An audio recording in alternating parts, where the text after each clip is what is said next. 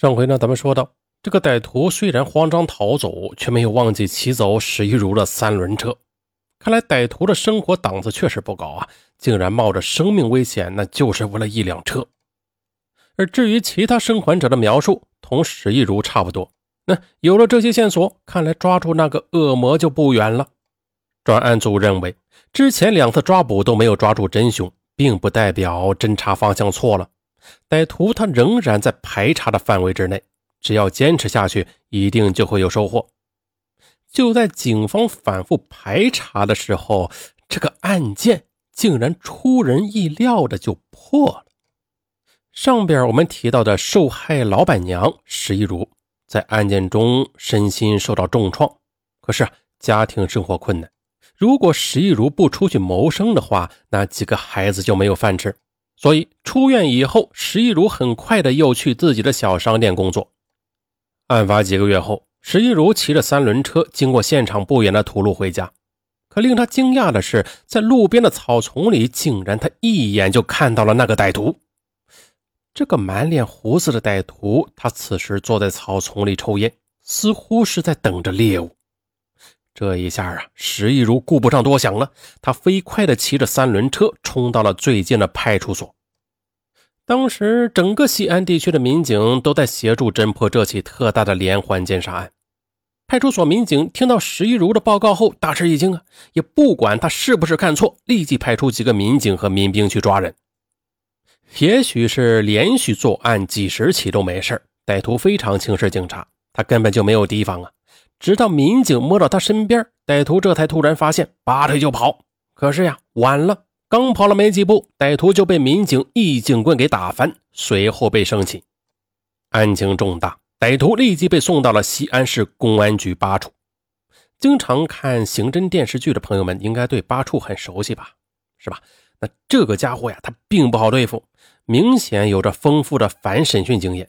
他胡言乱语，拒绝交代真实姓名。和个人情况，期间呢，他连续报了几个假名字、假地址，并且装疯卖傻，一会儿哭，哎，一会儿笑。歹徒不交代也没事经过史玉如和其他受害者的反复辨认，可以确认了，他就是作案的歹徒。既然已经确定你是歹徒，那么还好得了吗？公安局是什么地方啊？就是收拾恶棍的地方嘛。九十年代不是今天呀。对于重大案件，尤其是杀人案的歹徒，那暴打几顿是轻的，卸胳膊、卸大腿，那也是你自找的。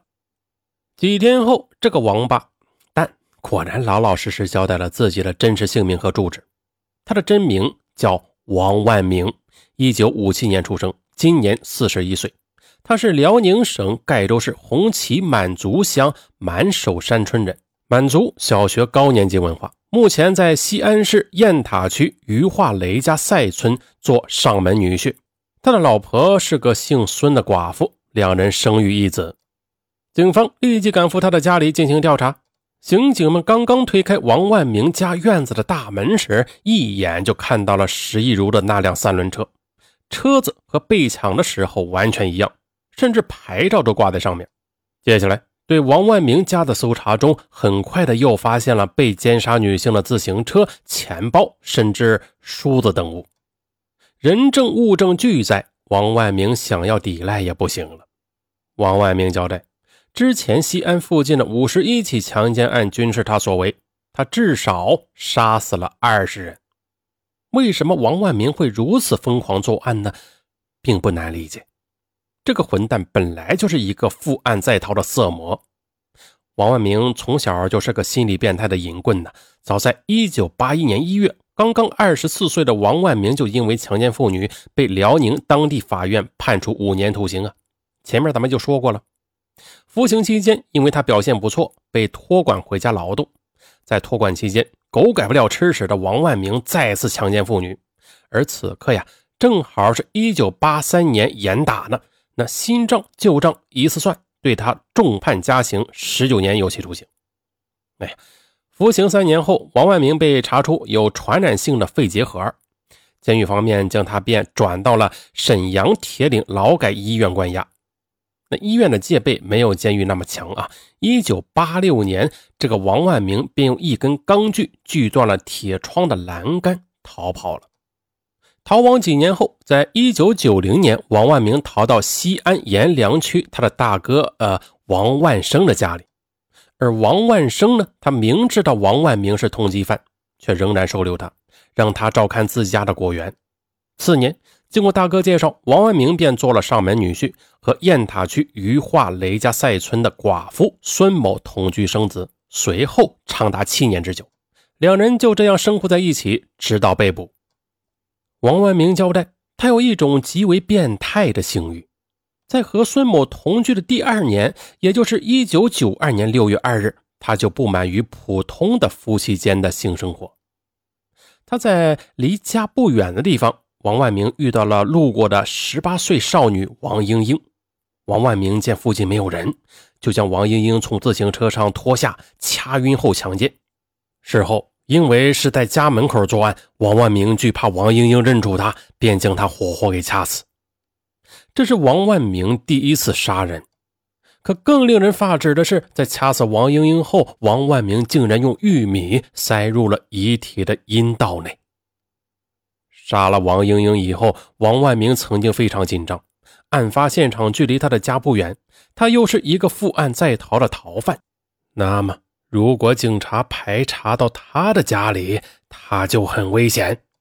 连续几个月，王万明身上时刻带着钱，随时的准备丢弃老婆出逃。